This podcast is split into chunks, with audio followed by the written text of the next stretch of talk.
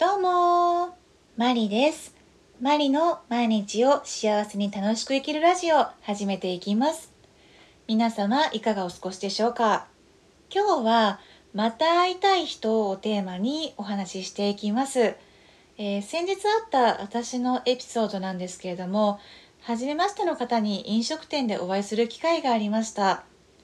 えーほんの少しの、えー時間だったんですけれども、えー例えば私がその方に、えー何かお水だったり差し出すだけで「ありがとうございます」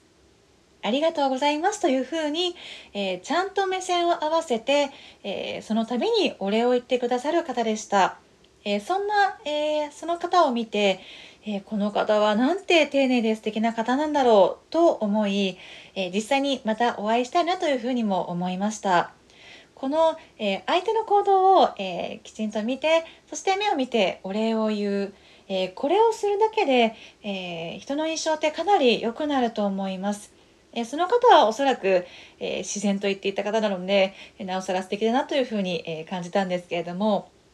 逆を言えば、えー初めましての方にお会いしてもなんだかこう二度目が会えないですとか敬遠されがちな方っていたりもします。えなんだか友達が減ってくなっていう方も、えちょっと、え自分の行動だったり見直してみるといいと思うんですけれども、え例えば、え人間ですから、えミスを犯すことってあると思います。私もね結構ヒューマンエラー多いんであのミスがかなり多かったりもします。えですがそんな時は、えーちゃんと自分の、えー過ちを認めたりして、えーごめんなさいとか、えー申し訳ありませんというふうに、えー潔く謝るようにしています、えー私もまだまだできてないところはあるかもしれませんが、えそれを心がけています。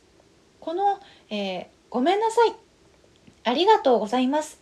えー大人になったらみんなできてるぞと思うかもしれませんが、え意外とできてないことも、えあったりもします。それが自分で分かっていればいいのですが、えー自分でもなかなか気づけない時もあります。なので、えー自分の行動を、えー一つ一つ丁寧に見直してみるのもいいかなと思います。何かの参考にしてもらえたら嬉しいです、え私もまた会いたいと思われる人に、えもっともっとなっていきたいなって思います。それではまた。